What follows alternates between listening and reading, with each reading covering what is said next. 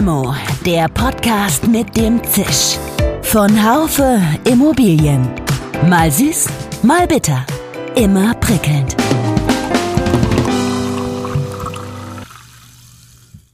Hallo liebe Limo-Fans. Wer MIPIM hört, der denkt an eine Immobilienmesse unter Palmen, an Cocktails und Yachten, an Chillen und Austern. Ich will nicht sagen, dass sie diesen Aspekt in diesem Jahr überhaupt nicht hat, aber die MIPIM war schon anders als sonst.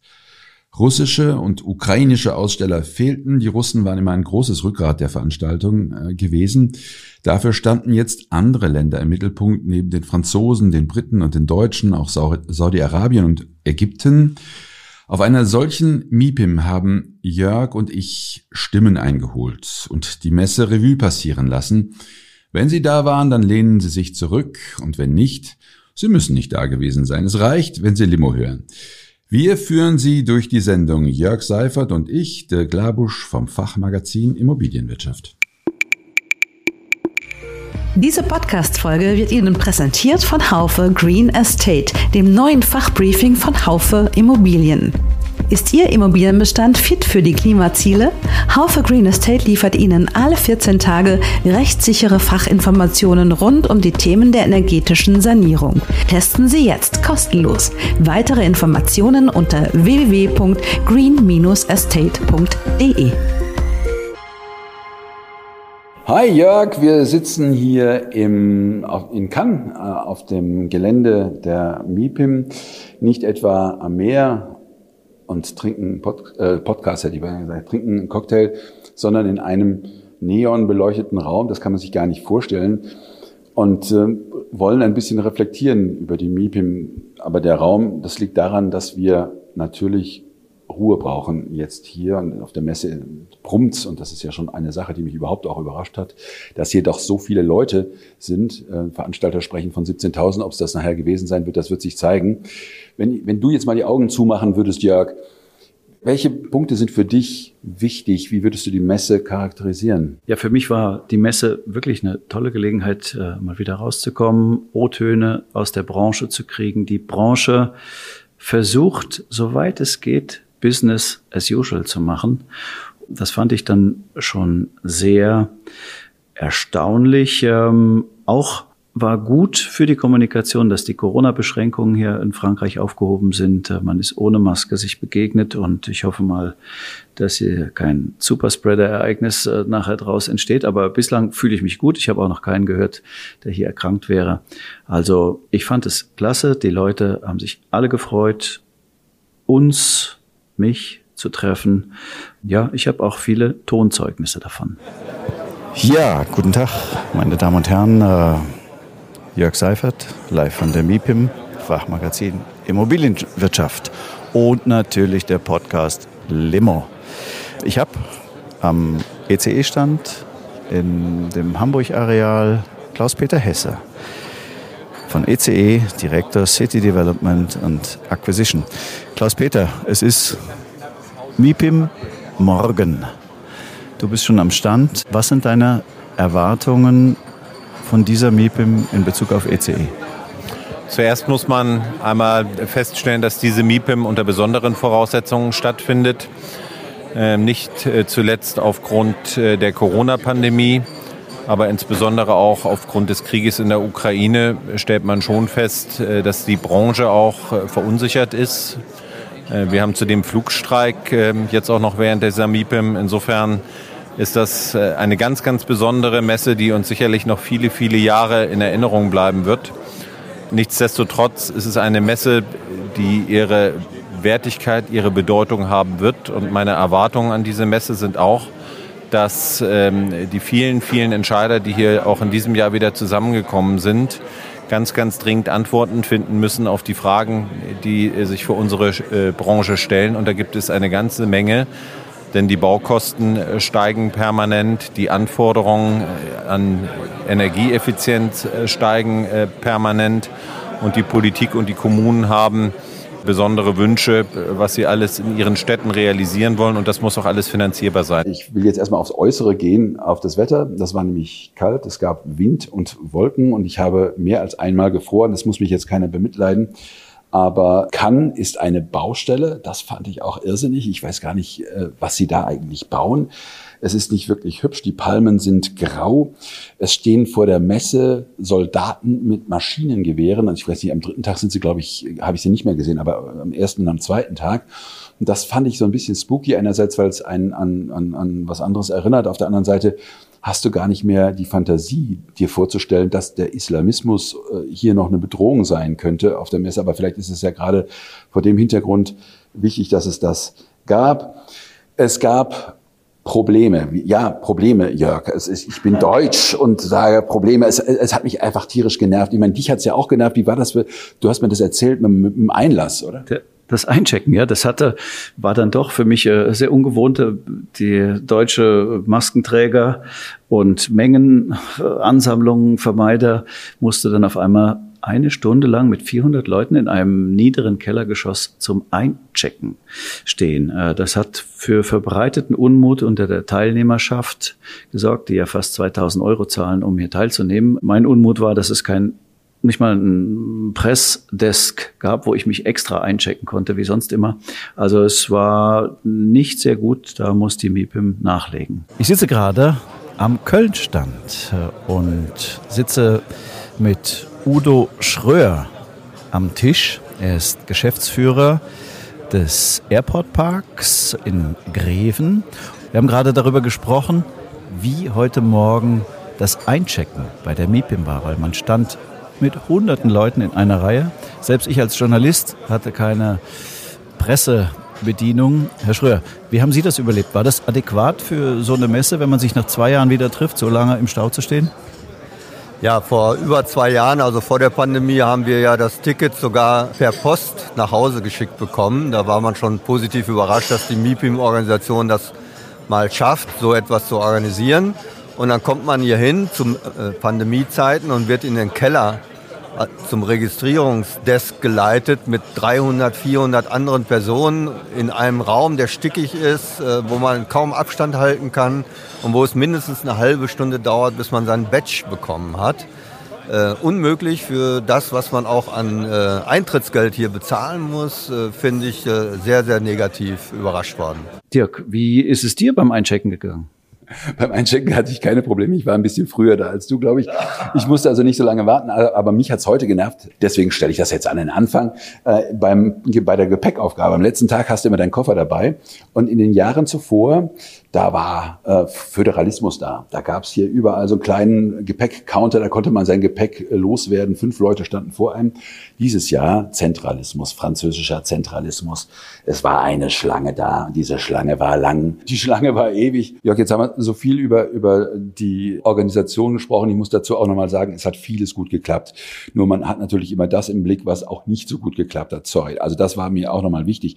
Wenn wir jetzt mal inhaltlich auf die Messe gucken, gab es da für dich bestimmte Highlight-Themen? Ja, ich hatte ja anfangs schon gesagt, alle versuchen Business as usual zu machen. Die Immobilienbranche rennt von einem Rekord zum nächsten. Transaktionsrekorde in allen Assetklassen oder fast allen. Es ist ein Thema.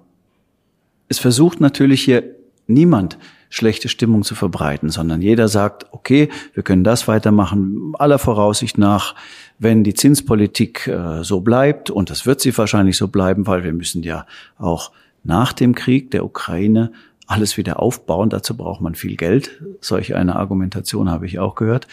Am Geld soll es nicht scheitern. Aber es gibt verdammt viele Schwierigkeiten, überhaupt weiterhin zu bauen, etwa es fehlen die Fachkräfte, es fehlt, fehlen die Materialien, äh, es gibt eine riesen Verteuerung dadurch. Ja. Stahl aus der Ukraine zum Beispiel fällt weg und so weiter. Also es gibt viele unterschwellige Sachen, die hier auf der Messe aber nicht ins Mikrofon gesprochen werden.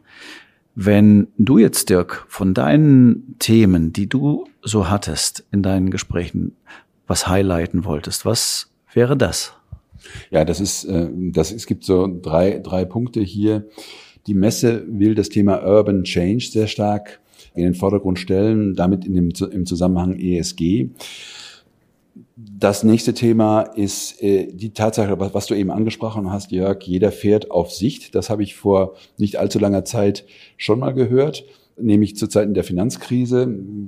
Keiner weiß genau, was in den nächsten Monaten geschieht. Deswegen könnte es sein, dass Transaktionen jetzt erstmal ein Stück weit brach liegen. Das ist das äh, Fazit von vielen Gesprächen, die ich geführt habe. Ich glaube, im Einzelnen kommen wir noch drauf.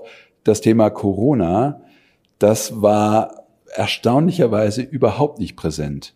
Alexander von Erdely, CEO von CBRE Deutschland, konnte das bestätigen. Ich habe die Umfrage gemacht unter einigen äh, Messeteilnehmern, definitiv nicht repräsentativ, aber einfach mal die Begriffe und die Themen, die jetzt hier auf der Messe so viel diskutiert worden sind, wie zum Beispiel ESG, Zinsentwicklung, Inflation, Baupreissteigerung, Krieg in der Ukraine und gerne noch ein sechstes Thema, wenn es denn gewünscht wird, mal in eine gewisse Reihenfolge zu bringen. Was sich erstens abzeichnen lässt, ist, dass es keine so wirkliche Reihenfolge gibt. Also viele Themen werden von bestimmten Gruppen natürlich besonders hoch bewertet, andere wiederum von anderen Gruppen dann auf der anderen Basis. Was mich erstaunt hat, ist, dass nur eine einzige Person von meinen Teilnehmern bei der sechsten Frage, was gibt es denn noch, gesagt hat, naja, man könnte vielleicht das Thema Corona ergänzen. Und das hat mir dann doch gezeigt, wow, wie schnell ist sozusagen so ein Thema, was uns zwei Jahre lang ja intensiv beschäftigt hat, aus dem kollektiven Gedächtnis verschwunden. Ich hatte einen Gesprächspartner, das war Alexander Lackner. Der ist äh, CEO von New World und dieser Mann hat allerdings doch vor mittelfristigen Pandemiefolgen gewarnt. Hören wir mal rein. Ich glaube, dass natürlich über negative Folgen und Schwierigkeiten sich viele Kollegen nicht so gerne unterhalten, auch wenn sie zum Tagesgeschäft dazugehören. Und äh, es auch nichts bringt, wenn man sich gewissen Realitäten verschließt. Ähm, warum sehe ich mittel- und langfristige Folgen in einigen Themen? Äh, weil äh, durch die Pandemie bedingt, vermutlich jetzt auch noch durch den Krieg in der Ukraine mit Russland die langfristigen Folgen für Segmente einfach noch stärker werden. Insbesondere sehe ich Themen im Bereich Hospitality, Hotels, Retail und Office-Bereich, wo die Auswirkungen durch Corona erst mittel- und langfristig zum Tragen kommen. Momentan gibt es natürlich einige Kollegen, die sagen, dass die Auswirkungen eher geringerer Natur oder gar nicht vorhanden sind. Das lässt sich meines Erachtens leicht sagen, wenn ich noch Restlaufzeiten von fünf, sechs, sieben Jahren habe. Aber wenn ich darüber nachdenke, was passiert denn nach diesen fünf, sechs, sieben Jahren, dann ist, glaube ich, doch die Realität in Teilen eine andere, ja, dass sich viele Unternehmen Gedanken machen, wie sie in der Zukunft arbeiten und leben, miteinander kombinieren. Was hat das für Auswirkungen? Und wenn ich dort mit Teilnehmern spreche, auf Mieterseite oder Vermieterseite und Kollegen, dann ist es doch schon aus meiner Sicht so, dass viele Unternehmen darüber nachdenken, ihre Situation in der Zukunft anders auszurichten. Das heißt, Standorte werden zentralisiert, werden gebündelt. Ähm, das führt dazu, dass andere Standorte vielleicht in der B-Lage nicht mehr genutzt werden in der Zukunft. Das heißt, diese ursprüngliche Asset-Klasse und Nutzung muss neu gedacht werden. Jörg, wie war denn für dich so das äh, Thema ESG? Spielte das denn hier Environment, äh, Social and Governance? Spielte das auf der Messe eine Rolle? Bei mir war das ziemlich intensiv der Fall. Ah, aber hallo spielte das eine Rolle. Das war richtig ein Lead-Thema, weil sich ja alle in den nächsten Jahren damit auseinandersetzen müssen. Ja, in einer von Susanne Eickermann-Riepe geführten Diskussionen und moderierten Diskussionen wurden verschiedenste Aussagen dazu gemacht. Also das ging so weit, dass man sagte, bitte sammle so viele Daten über deine Immobilie und deren Betrieb, so viel du nur kannst, weil das wird deinen zukünftigen Geldstrom bestimmen. Ich habe im Nachgang einen Teilnehmer von Edifion nochmal vertieft dazu befragt. Ja, wir sind auf der MIPIM in der Propel Station gelandet. Vor mir sitzt Jan-Henrik Ziegeldorf, CTO und Co-Founder von Edifion.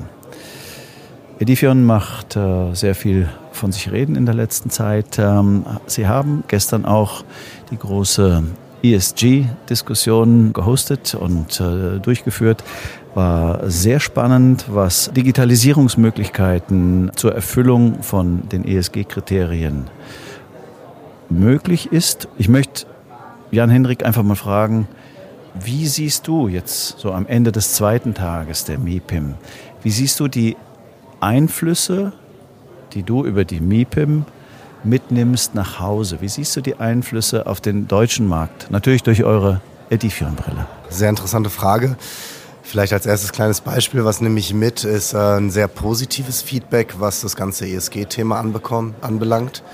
Wir hatten gestern unser Panel Misconceptions about ESG an einem Dienstagmorgen mehr oder weniger im Keller des Palais und es war voll. Es waren 100 Leute da, die Sitze waren alle besetzt, die Leute standen auf dem Gang.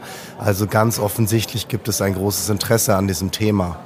Und das fühlt sich natürlich gut an, dass wir da einen Baustein liefern, um dieses Thema zu adressieren. Und wenn du sagst, du hast es an mehreren Stellen getroffen, wo ist es dir begegnet? Unter anderem im Zelt von Ägypten. Da war nämlich, äh, da war irgendein Minister auf der Bühne. Interessanterweise ging es überhaupt nicht um den Environmental ähm, Aspekt dabei, sondern es ging um das Thema äh, Social. Social und zwar um Affordable Housing, also um die Frage, wie wie, wie äh, günstig kann man denn bauen und wie teuer ist das Bauen hier in Ägypten.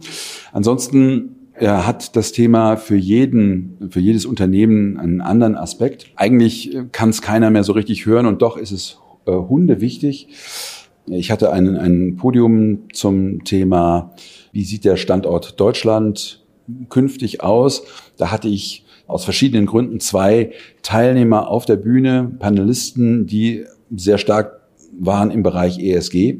Und ich habe dann so bei mir gedacht, ich hatte das Panel nicht zusammengestellt, ich hatte dann bei mir so gedacht, dass wenn das jemand hört von den Investoren, dann denken die, bei uns in Deutschland gibt es nur ESG ähm, und es gibt kein anderes Thema. Aber wir, wir kennen es alle, es, gibt andere Themen. ESG war wirklich sehr, sehr stark, weil man sich dann natürlich überlegt, wie kann ich günstiger bauen, was ja alles, was ja alle wollen wenn ich bestimmte äh, Qualitätskriterien erfüllen muss. Die ganze Diskussion, die wir schon hatten.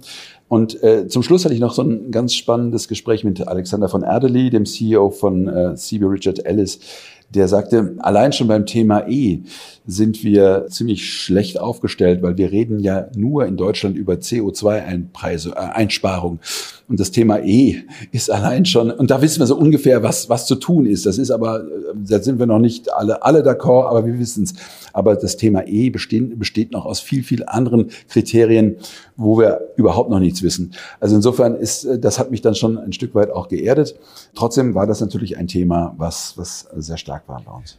Aber passt ESG überhaupt zur MIPIM? Ein anderer Aspekt. MIPIM. Erster Tag ich stehe mit Ludwig von Busse, dem CEO von Simplify, auf der Terrasse mit Blick auf den Yachthafen von Cannes. Viele Immobilienfirmen haben Yachten gemietet, um zu repräsentieren, um dort ihre Gespräche zu führen. Im Zeitalter von ESG äh, ist das eine interessante Geschichte, weil äh, die Yachten sind bestimmt nicht alle Gas- oder Elektrogetrieben, sondern verbrauchen eine ganze, ganze Menge Schweröl. Äh, meine Frage an dich, Ludwig, wie schätzt du das ein, dass sich die Immobilienbranche so präsentiert und was macht ihr mit eurer Firma, um das Thema ESG anzugehen und handelbar zu machen für die Branche? Ja, vielen Dank erstmal für die Zeit. Ich finde das äh, mein erstes Mal hier auf der MIPIM, muss ich sagen, und ich finde das ähm, ein ähm, erschreckendes Bild, auf der einen Seite im Rücken die Stände zu haben, die Sustainability und ESG proklamieren und auf der anderen Seite nach vorne raus die Yachten, die eben, wie du schon sagst, nicht elektrisch sind. Also da ist irgendwo eine, eine, eine Diskrepanz, die sich sicherlich nicht so halten lässt. Der deutsche Pavillon der auch vom Bundeswirtschaftsministerium gefördert wird, hat eine ganz interessante Diskussion gehabt zum Thema Baukultur. Das war auch Excellence in Architecture und Baukultur war das Leitthema an dem Stand.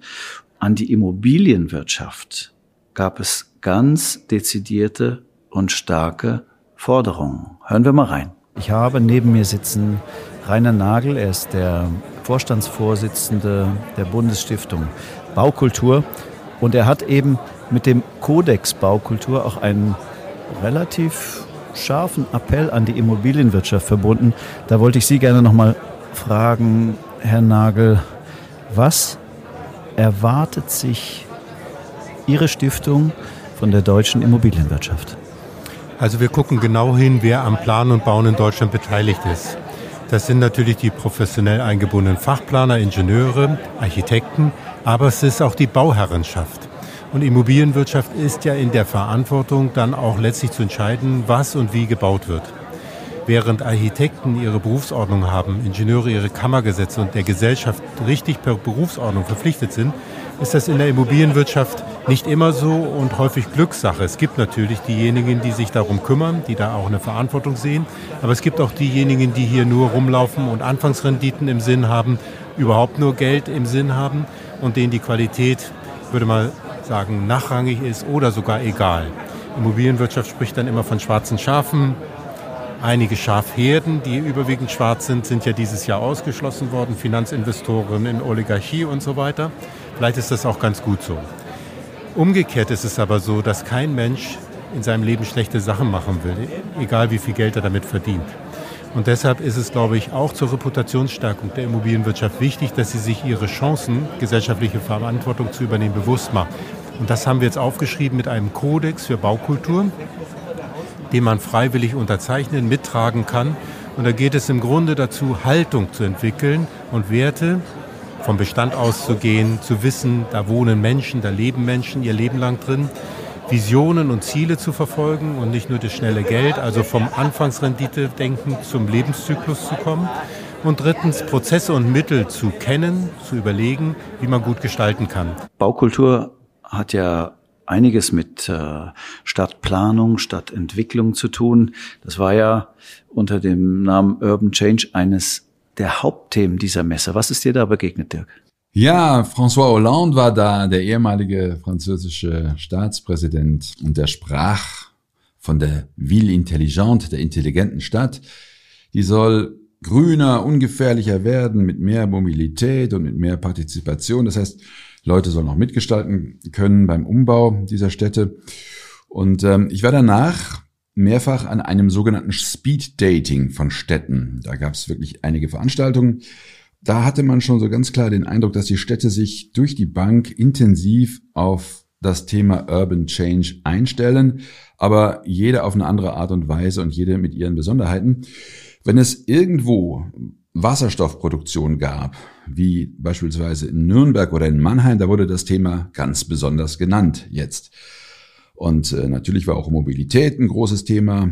Äh, in Nürnberg zum Beispiel, da ging es um die Stadtumlandbahn, da sind sie dran, diese wollen sie schon seit Jahren bauen, das nehmen sie jetzt in Anspruch. Oder Fahrradspuren, sowas Banales, das wird es jetzt in Leipzig zum Beispiel neben vielen anderen Dingen natürlich auch äh, geben. Hannover und Düsseldorf haben mich auch äh, nach, aus einem anderen Grund noch, also auf die möchte ich auch noch kommen, die wollten nämlich mit einer serviceorientierten Bauverwaltung und schnelleren Genehmigungsprozessen punkten. Und dann ist mir noch im Gedächtnis geblieben die Vision von Hannover zu den begrünten Dächern. Irgendwann soll man mal von einem Dach aufs andere spazieren gehen können. Ja, man muss also bloß Visionen haben. Ähm, Jörg, du hast mir im Vorfeld noch erzählt, dass du zwei Statements zu Berlin eingeholt hast. Das würde vielleicht auch ganz gut passen an dieser Stelle, auch wenn es da nicht um ESG oder um Urban Change geht. Ich bin auf der Terrasse des Berlin-Stands und bin mit einem Berliner Unternehmen äh, zusammen. Vor mir sitzt Gabriel Seifert, Head of Acquisition von Ziegert Ever Estate. Meine Frage an dich, Gabriel, ist, ähm, wie sind deine Erkenntnisse aus der MIPIM? Wo wird es denn konjunkturell für die deutsche Immobilienwirtschaft hingehen in der nächsten Zeit? Werden die Krisen zu einem Preisverfall oder zu einem Preisanstieg führen? Ja, spannende Frage. Die beschäftigt viele Leute hier auf der MIPIM und äh, jeder interessiert sich dafür, wie es insbesondere in unserem Kernmarkt in Berlin weitergehen wird ob die Preise nach wie vor ähm, eine ähnliche Dynamik ähm, erfahren werden wie in den letzten Jahren, 10 und 12, 13, 14, 15 Prozent. Für mich ist es Ausdruck einer grundsätzlichen äh, Besorgnis ob äh, des äh, ansteigenden Zinsumfeldes und ähnlichem. Und ich kann klar für Berlin antworten, die Preise werden leider nicht fallen.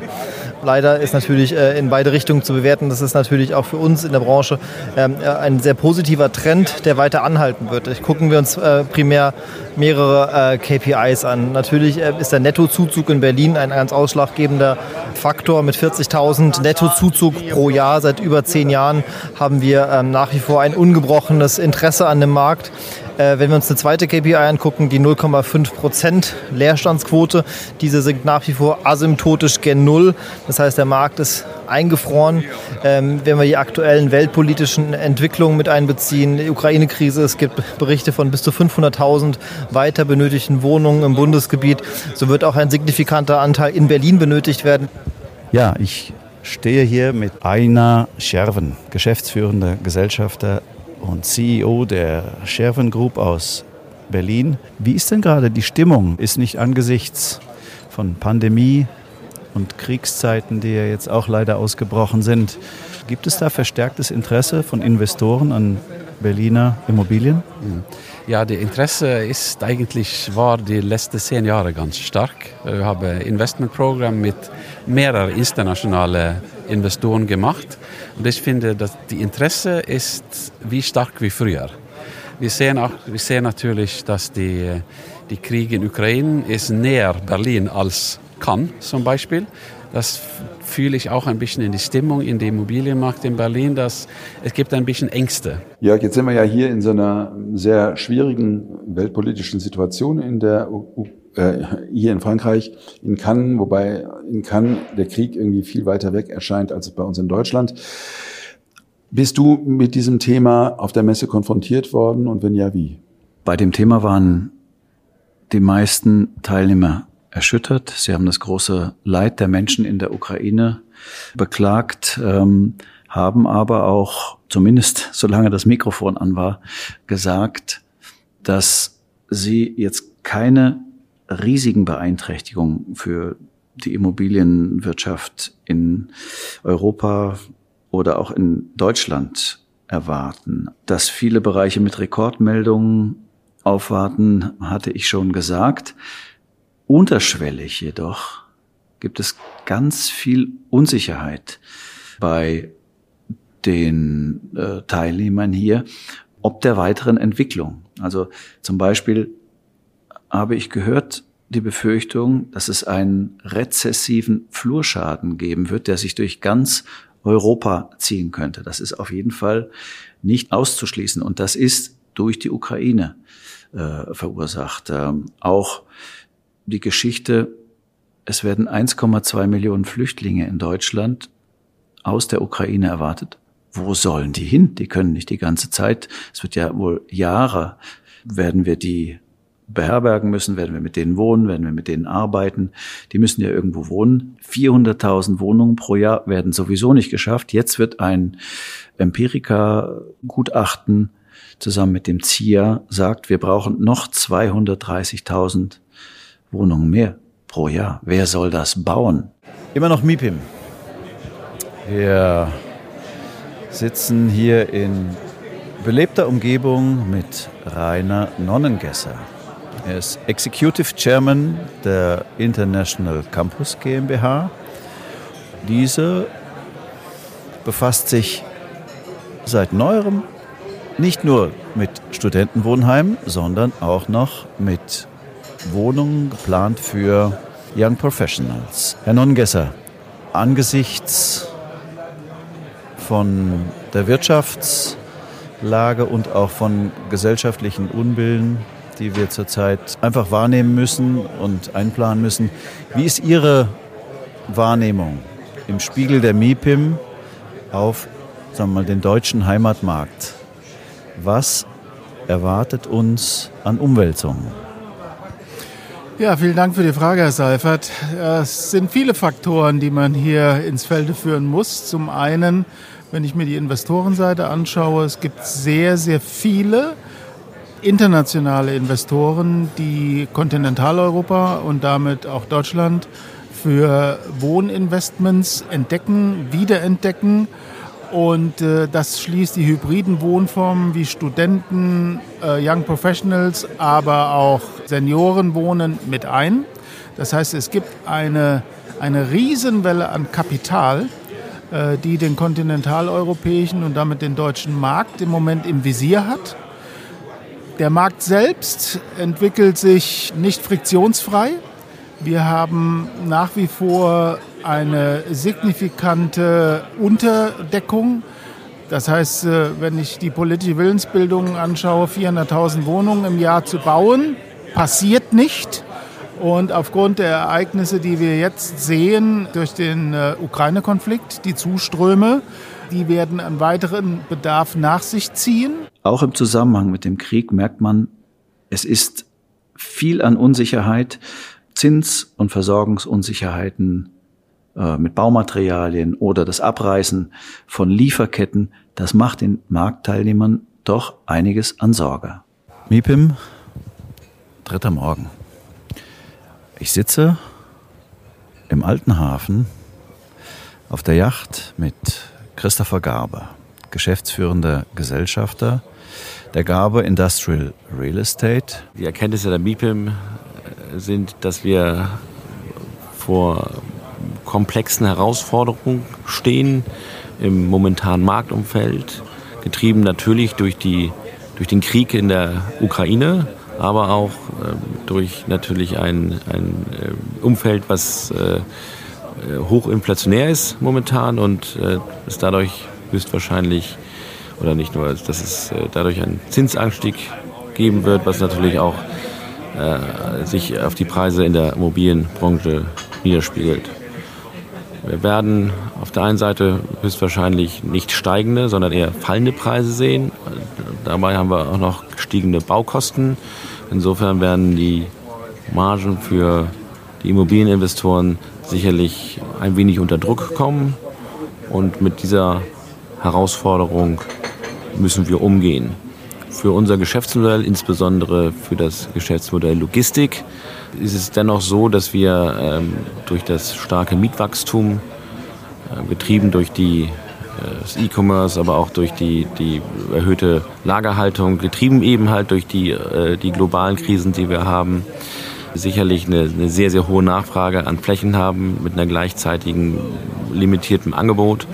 Insofern werden wir dort sicherlich Effekte sehen, gerade durch dieses Miet oder Mietwachstum sehen und Kompensationseffekte haben, sodass gerade für den Logistikbereich wir uns am wenigsten Sorgen machen, sondern dass vielleicht auch noch ein sicheres Investment in die, die Zukunft ist, ähm, auch nachhaltig. Dirk, wo ist der Krieg dir in Gesprächen begegnet?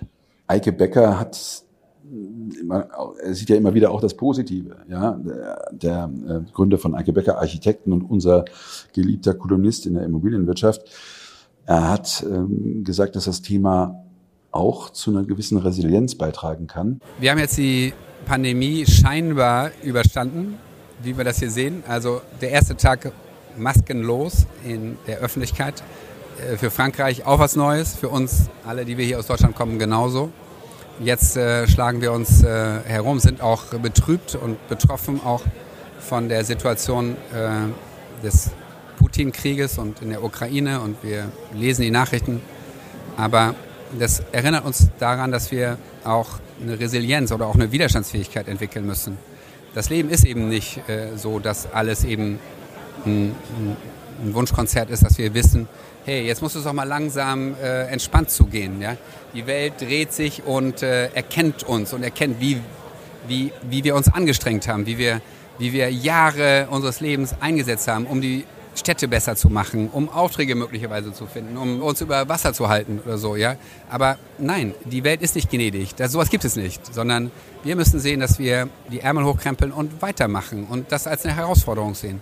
Äh, und das sage ich nicht blauäugig, sondern ich sage es in, im vollen Bewusstsein, aber auch, dass wir ein Potenzial haben, Krisen zu überstehen, dass wir anpacken können, dass wir, dass wir viel mehr können, als wir meistens noch zutrauen auch. Und jetzt sind wir in so einer Situation, in der wir uns wirklich was äh, zutrauen müssen und die Ärmel hochkrempeln müssen und äh, das Ganze zum Besseren wenden müssen. Und Jochen Schenk, äh, Vorstandsvorsitzender von der Realis, äh, hat über die kurz- und langfristigen Folgen für das Investment gesprochen. Ich glaube, wir stehen vor multiplen Herausforderungen, weil wir haben mehrere Dinge gleichzeitig, die wir in der Vergangenheit so nicht gesehen haben. Erstens, es gibt einen sehr schnellen Zinsanstieg jetzt mit 80 Basispunkten, der Auswirkungen hat. Wir haben das erste Mal wieder Inflation. Dazu gibt es Herausforderungen, die ESG-Thematik und damit die Renovierung in den Gebäuden, in Bestand. Das ist das große, äh, die große Herausforderung, tatsächlich zu Finanzierungen hinzubekommen und gleichzeitig soll für die Anleger noch ein ordentlicher Ertrag rauskommen.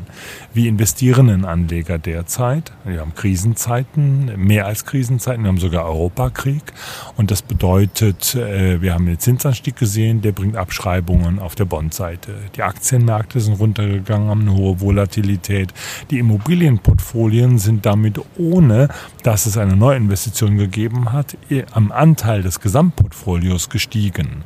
Und äh, das alles muss jetzt in Risikomanagementsystemen der großen institutionellen richtig bewertet werden, um zu sagen, worin und in welcher Geschwindigkeit wird investiert.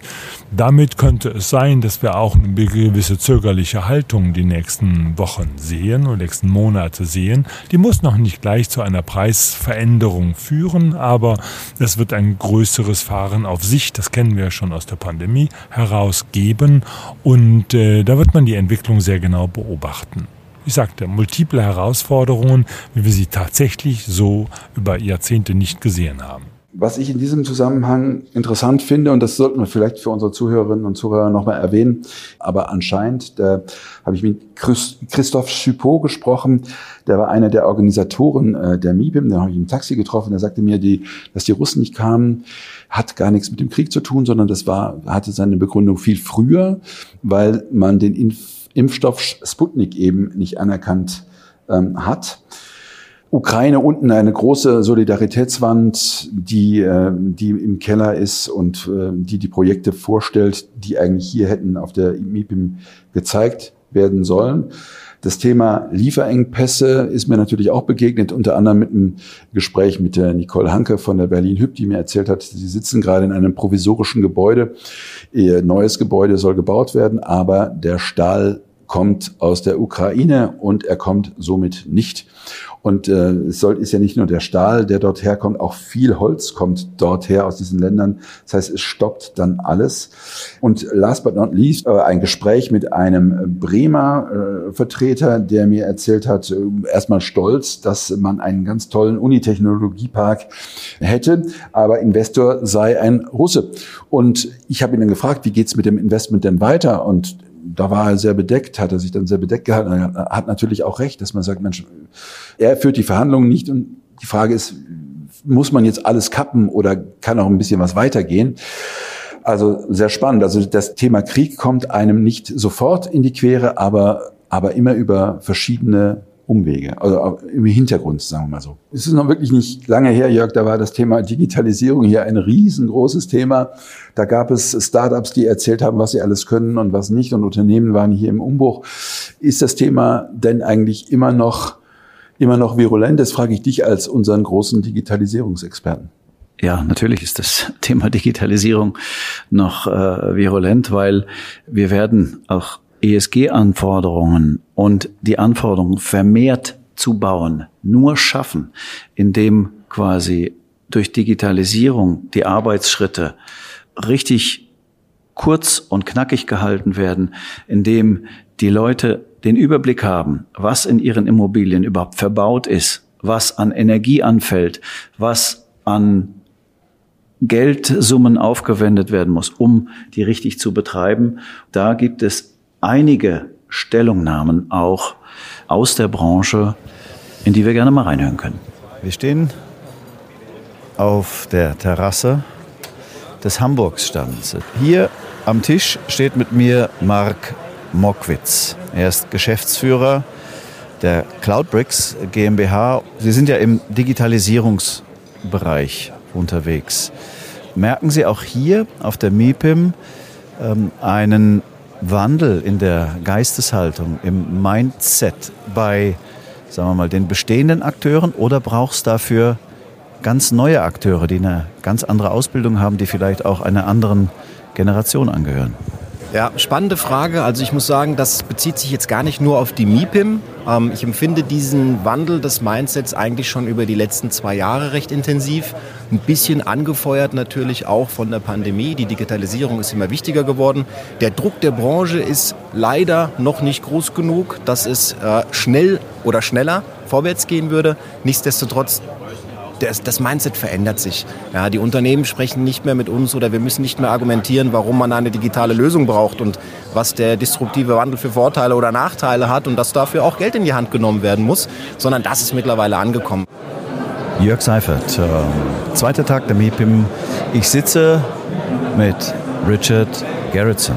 Er ist Senior Director Europe von Yadi. Was sind zum Beispiel die erfolgreichsten oder die vielversprechendsten Business neu, Businessmodelle, die neu jetzt am Markt sind? Hast du da ein Beispiel? Ja, das, äh, es sind einige. Äh, eine davon ist äh, die Benutzung von Daten für Asset Manager. Daten müssen nicht nur äh, tote Daten aus einem Data Warehouse sein, aber müssen real-time äh, sein und äh, nicht nur um, äh, um es mal zu studieren und analysieren, aber dass es direkt, äh, äh, direkt ein Call to Action gibt, dass es direkt ein Teil von einem Workflow ist, um etwas zu tun. Jörg, du hast mir noch erzählt, du hast einen ganz interessanten Nachwuchs Real Estate Professional kennengelernt. Was hat's mit dem auf sich? Ja, das war Fabian Fröhlich, der ist äh, YouTuber, Instagrammer und äh, selbst auch Immobilienunternehmer als äh, junger Mann schon und hat da einiges in Bestand investiert. Und er hat ähm, immer wieder auch Immobilien renoviert und weiterverkauft. Und er hat eine Plattform gegründet, die heißt Seven Plus, wo hochpreisige Immobilien, also im siebenstelligen Bereich verkauft werden. Hören wir mal rein. So, wir sind MIPIM, zweiten Tag. MIPIM ist der Ort, wo sich viele Professionals aus der Immobilienbranche treffen, auch aus der deutschen Immobilienbranche. Und ich habe jetzt einen Nachwuchs-Immobilienprofi am Tisch sitzen hier, der sich schon sehr, sehr großer Bekanntheit erfreut. Äh, das ist Fabian Fröhlich, ein sehr erfolgreicher YouTuber, Instagrammer, aber auch selbst äh, Immobilienunternehmer.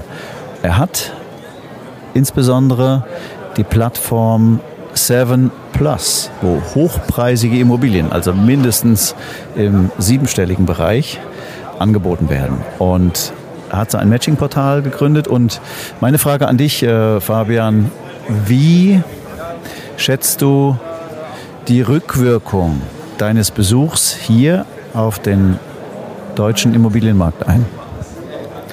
Ja, also ich bin ja noch relativ junger Marktteilnehmer im Verhältnis zu den anderen Herrschaften hier. So habe ich mir natürlich den ein oder anderen Rat eingeholt, auch von erfahrenen Investoren, die schon Jahrzehnte auch am Markt sind. Ja. Was sind so die Gefahren, die hier auf uns warten und auf uns lauern? Denn ähm, mittlerweile ist es so, vor zehn Jahren gab es noch gute Rendite bei der Vermietung, dann gab es irgendwann später da nicht mehr so viel zu holen. Dann gab es im Bauträgergeschäft gut etwas zu verdienen, dann bei den Projektentwicklungen. Und da werden die Margen auch immer, immer kleiner, sodass es auch mal äh, passieren kann, dass man da nicht mit einem Plus rauskommt. In der Vergangenheit hat der Markt alles weggebügelt, jeden Fehler weggebügelt. Und ähm, der ein oder andere Hinweis hier von den äh, älteren Herrschaften mir gegenüber war natürlich auch der, dass man auch mal vielleicht die Füße stillhalten können sollte und abwarten und schauen, was passiert, beobachten, auch äh, immer einen Platz haben bei der Reise nach Jerusalem und nicht am Ende dastehen ohne Stuhl, weil da kann es echt mal böse, böse ausgehen. Die Preise sind echt sehr, sehr hoch, die Zinssituation ist ungewiss, es gibt äh, politische Konflikte, wo man ein, einfach nicht drin steckt und einfach nicht weiß, was passiert jetzt in der nächsten Zeit. Deswegen muss man immer einen Fuß ähm, quasi sicher stehen haben. Am Ende der physischen MIPIM ohne Corona-Beschränkungen und mit ganz, ganz viel Austausch, mit ganz, ganz viel, ja, wie soll ich sagen, die Hoffnung stirbt zuletzt Optimismus, bin ich eigentlich ganz zuversichtlich, dass es also der Immobilienwirtschaft, die ja auch Teil der Gesamtwirtschaft ist, äh, nicht so super schlecht gehen wird in der nächsten Zeit. Was denkst du, Dirk? Hast du ein, ein Fazit? Kannst du es griffig kriegen, was die MIPIM in dir hinterlässt? Also hier auf der MIPIM sind in der Regel Optimisten. Und dieses blöde, dieser blöde Spruch von Krise als Chance, der ist, glaube ich, ganz, ganz wichtig. Viele, viele äh, Player hier sehen, überlegen, wo könnte die Chance sein in, in dieser Krise. Das sind dann eher die Jüngeren. Die äh, haben aber auch noch überhaupt keine Krise erlebt. Die Älteren haben das schon erlebt. Und äh, ich persönlich äh, kann nur sagen, dass ich mich selten auf die nächste Messe so sehr gefreut habe wie in diesem Jahr, weil es mich, weil es mich wirklich völlig umtreibt. Ich habe keine Ahnung, wo, wo all die ganzen Fragen, wie wir die Fragen beantworten, die hier stehen, äh, die hier entstehen. Viele Menschen haben Fragen in den Augen. Das ist bei allem Optimismus so. Und wir freuen mich erstmal auf die Expo und auch auf die, auf die MIPIM dann äh, um diese Fragen zu beantworten. Und dass es eine tolle Messe war, auch wenn das Wetter nicht mitgespielt hat, das ist ja völlig klar. Und dass sie am Anfang ein bisschen negativ war, das hat, äh, das äh, war der Situation geschuldet, dass ich gerade aus der aus der Gepäckgeschichte rauskam. Aber es war es, es war eine gute Sache. Lass uns die Branche weiter beobachten. Das machen wir ja gerne. Das machen wir mit Limo, machen wir mit vielen verschiedenen Themen. Bleiben Sie uns alle Ganz herzlich gewogen, liebe Limo-Fans, sage ich, äh, liebe Zuhörerinnen und Zuhörer, wir sind weiter für Sie am Ball. Alles Gute. Schön, dass Sie dabei waren. Bis zur nächsten Folge von Limo, dem Podcast mit dem Zisch von Haufe Immobilien. Um keine Folge zu verpassen, abonnieren Sie doch einfach den Podcast in Ihrer Podcast-App.